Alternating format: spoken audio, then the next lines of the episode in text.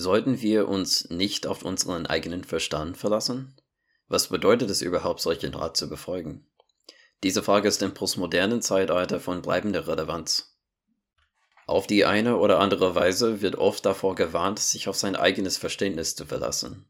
Und zwar nicht nur in religiösen Kreisen. Man könnte ja annehmen, dass es auch mit gutem Grund so ist. Dies kann man auf die eine oder andere Weise in vielen Denkrichtungen finden, in der Postmoderne, in der Theologie und sogar in der Philosophie und Naturwissenschaft. Was bedeutet das aber wirklich? Aufgrund meiner eigenen Erfahrungen mit diesem Hinweis schaudert es mich jedes Mal ein wenig, wenn ich ihn höre, denn ich weiß nicht, was kommt. Ich weiß oft nicht, ob ich mich auf etwas gefasst machen soll, was ich offen gesagt für absurd und unintellektuell halte, oder ob ich durch eine echte Ermahnung zur bescheidener Weisheit aufgerufen werde. In religiösen Kontexten hört man dies manchmal als Rechtfertigung für respektvolle, aber offene Demut, bis hin zur Rechtfertigung offensichtlich problematischer theologischer, philosophischer oder moralischer Positionen nicht in Frage zu stellen. In wissenschaftlichen Zusammenhängen hört man Rechtfertigungen, die von erkenntnistheoretischer Vorsicht über das Vertrauen in unsere eigenen Sinne bis hin zur Einführung des Zientismus und positivistischer Philosophien reichen. In einem postmodernen, kritisch-theoretischen Kontext hört man alles von Ermahnungen zur Bescheidenheit bezüglich der eigenen Wahrnehmung der Welt und der Behauptung an andere, die Dinge erfahren haben, die man nie erfahren hat, bis hin zu der Behauptung, dass man kein Recht habe, über die Realität zu sprechen, weil man nie unterdrückt worden sei. Mittlerweile in Sekten bedeutet das praktisch immer, legen Sie Ihr kritisches Denkvermögen beiseite und lassen Sie mich das Denken für Sie übernehmen. Und wir alle wissen, wohin das führen kann. Was ist denn eigentlich unser eigenes Verständnis? Unsere eigenen Auffassungen sind fehlbar. So viel wissen wir hoffentlich alle. Und unsere Vorfahren haben im Laufe der Geschichte offenkunde Dinge geglaubt, von denen wir in unserer privilegierten Fähigkeit, auf ihre Gedanken und Ideen zurückblicken zu können, jetzt sehen können, dass sie offensichtlich falsch waren. Unsere nah oder fernen Nachkommen werden wahrscheinlich in einiger Zeit genau dasselbe über uns sagen können. Das Problem des subjektiven, nicht allwissenden Personen bleibt, ist jedoch, dass unser eigenes Verständnis alles ist, was wir haben. Wir müssen uns darauf verlassen, auch wenn es uns manchmal in die Irre führt. Wie kann ich doch meinem eigenen Bewusstsein entkommen? Wie kann ich jemals ohne Vernunft und Wissen aus meiner eigenen solipsistischen Erfahrung herauskommen? Das ist nicht möglich. Unsere gesamte Erfahrung der Welt wird durch unsere Überzeugungen über die Welt konstruiert und wir benutzen unsere Vernunft ständig, um Aussagen über die Realität abzuleiten. Sich vom Prozess der Vernunft und des Verstehens zu entfernen, bedeutet sich von der Realität selbst zu entfernen, insofern als die Menschen Zugang zur Realität haben. Das bedeutet natürlich nicht, dass wir uns bei der Bildung von Überzeugungen immer auf unsere eigene Argumentationskraft oder logische Deduktion verlassen. Ich vertraue meinem eigenen Verständnis ebenso sehr, wenn ich das Wort einer verletzlichen Autorität akzeptiere, wie wenn ich die Implikationen der göttlichen Souveränität oder irgendeiner ethische Grundsätze selbst sorgfältig ausarbeite und akzeptiere. Das heißt also, nicht anzuerkennen, dass wir unserem eigenen Verständnis vertrauen, wenn wir die Lehre oder die Ideen anderer als zuverlässig erachten, ist eine kritische Nuance, die, wenn sie ignoriert wird, zu einer anti-intellektuellen Haltung führen kann, die zunehmend von der Realität abweicht oder jedenfalls nicht mehr auf sie abzielt. Eine manipulative Unterdrucken kritischen Denkens und Verstehens. Denkt an die Mitglieder einer Sekte, die sich um ihren Anführer scharen.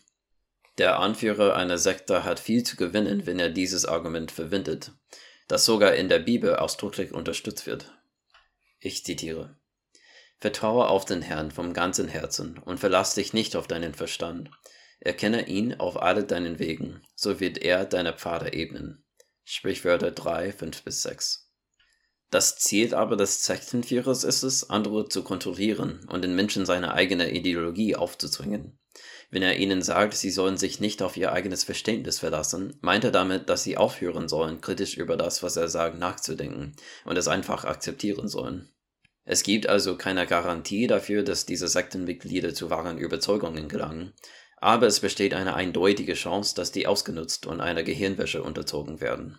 Man denke zum Beispiel an eine Kirchengemeinde, die schlecht ausgebildete und verschlossene Ansichten über die Welt hat, was größtenteils auf ein historisches Erbe des Anti-Intellektualismus zurückzuführen ist, der sich weigert, sich mit kritischen Argumenten gegen seine eigenen Ideen auseinanderzusetzen, auch innerhalb des Christentums. Diese Kirchengemeinde kann insofern gute Absichten haben, als sie wirklich glaubt, dass die anderen Unrecht haben und ihre eigenen Vorstellungen der wirklich beabsichtigten Lehre der Bibel entsprechen. Aber Kirchenmitglieder, für die zum Beispiel wissenschaftliche Beweise oder philosophische Argumente ein starkes Zeugnis gegen diese Ideen ablegen, werden am Ende vielleicht zum Schweigen gebracht, indem sie ermahnt werden, sich nicht auf ihr eigenes Verständnis zu stützen. Eine Betonung der Demut und die Anerkennung eines fehlbaren Intellekts. In den oben genannten Fällen wird das Verständnis, an das wir uns nicht anlehnen sollen, als die gesamte Fähigkeit einer Person behandelt, kritisch zu denken und mit der Realität zu interagieren. Es gibt aber andere Arten der Verwendung dieses Ausdrucks, die, so würde ich sagen, die wahre Bedeutung erfassen, wie sie im Buch der Sprichwörter und von reifen Menschen, die sich darauf berufen, beabsichtigt ist. In Sprüche 26 wird ein Punkt dargelegt, der praktisch die Voraussetzung für die Idee ist. Ich zitiere: Es gibt einen Weg, der einem Menschen richtig erscheint, aber sein Ende ist der Weg in den Tod. Sprichwörter 26. Wenn wir uns eingestehen, dass wir nicht nur durch falsche Argumente getäuscht werden können, sondern dass auch unser menschliches Urteilsvermögen durch unsere Leidenschaften, Emotionen und Wünsche getrübt werden kann, erkennen wir, dass wir vorsichtig damit sein müssen, das zu akzeptieren, was nur scheinbar wahr ist, und uns stattdessen auf das verlassen müssen, was der gesamte Umfang unseres Wissens und unserer Fähigkeiten zum kritischen Denken liefern kann. Schein ist eben nicht gleich Sein. Was wir verstehen, ist nicht immer das, was ist. Dieses Eingeständnis der Fehlbarkeit ist keineswegs dasselbe wie das nicht kritische Hinterfragen der uns vorgelegten Ideen, Doktrinen und Philosophien. Tatsächlich ist es das Gegenteil. Wenn wir erkennen, dass unser Verständnis fehlbar ist und dass uns Dinge vernünftig erscheinen können, die in der Tat falsch und unklug sind, müssen wir einfach Fragen stellen. Immerhin haben Menschen Dinge beweisen können, die offensichtlich nicht stimmten, zum Beispiel, dass Bewegung unmöglich war und dass kein Mensch jemals zweimal in denselben Fuß tritt. An dieser Stelle müssen wir demutig erkennen, dass unsere Logik, auch wenn wir uns auf sie verlassen müssen, in die Irre führen kann. Vor allem, wenn wir uns in die tiefe Details vertiefen und anfangen, logische Schlussfolgerungen aus Prämissen zu ziehen. Was wirklich gemeint ist und wie es manchmal missbraucht wird. Der Aufruf, sich nicht auf unser eigenes Verständnis zu stützen, lässt sich am besten als demütige Anerkennung unserer eigenen Fehlbarkeit als Menschen verstehen. Die Anerkennung unserer eigenen Fehlbarkeit rechtfertigt jedoch nicht, Ideenquellen, die sich selbst noch nicht als zuverlässig erwiesen haben, Autorität zuzuweisen.